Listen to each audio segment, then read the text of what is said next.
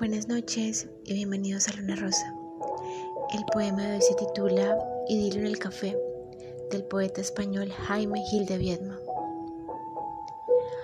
Ahora me pregunto si es que toda la vida hemos estado aquí. Pongo ahora mismo la mano ante los ojos. Qué latido de la sangre en los párpados y el pecho inmenso se confunde, silencioso a la mirada.